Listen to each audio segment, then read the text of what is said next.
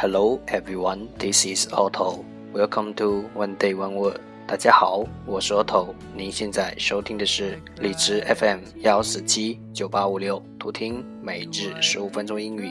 欢迎收听，欢迎订阅。I was confused. You cleared my mind. 微信公众号 Otto Everyday O T T O E V E R Y D A Y，请添加，让学习英语融入生活，在途中遇见未知的自己。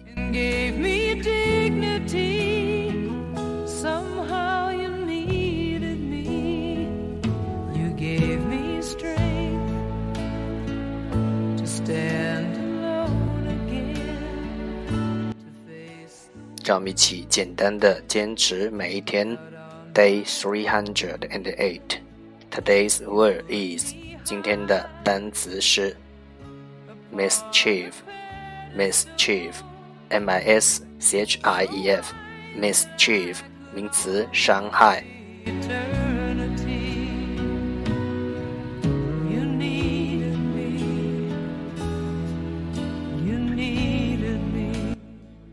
Okay, let's take a look at its example.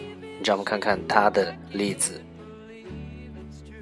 The children like to play mischief on their father. 小孩子喜欢在他们的父母身上搞恶作剧。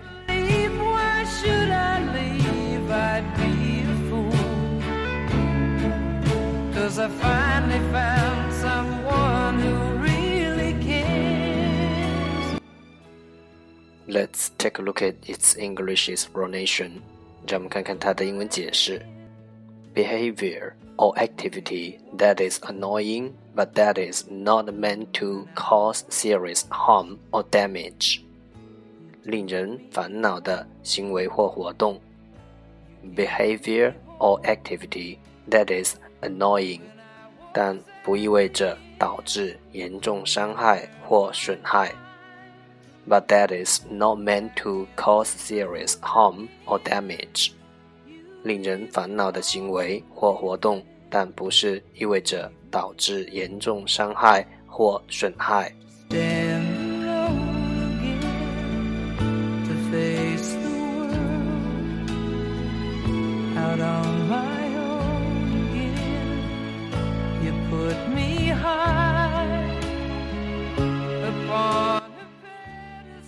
Let's take a look at its example again.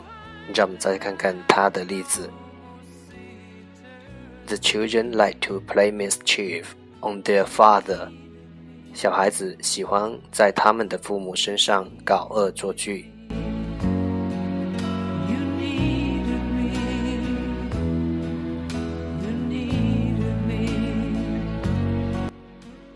Mischief, mischief，名词，伤害。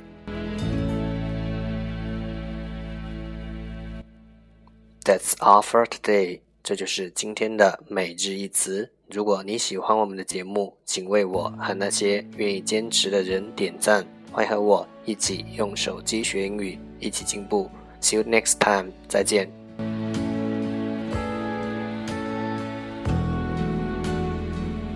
I cried a tear, you wiped dry.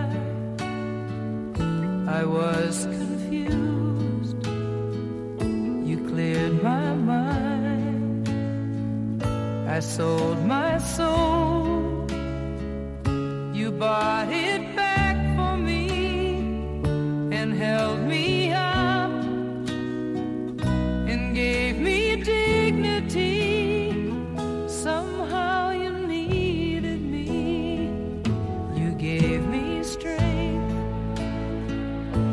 stand alone again to face the world out on my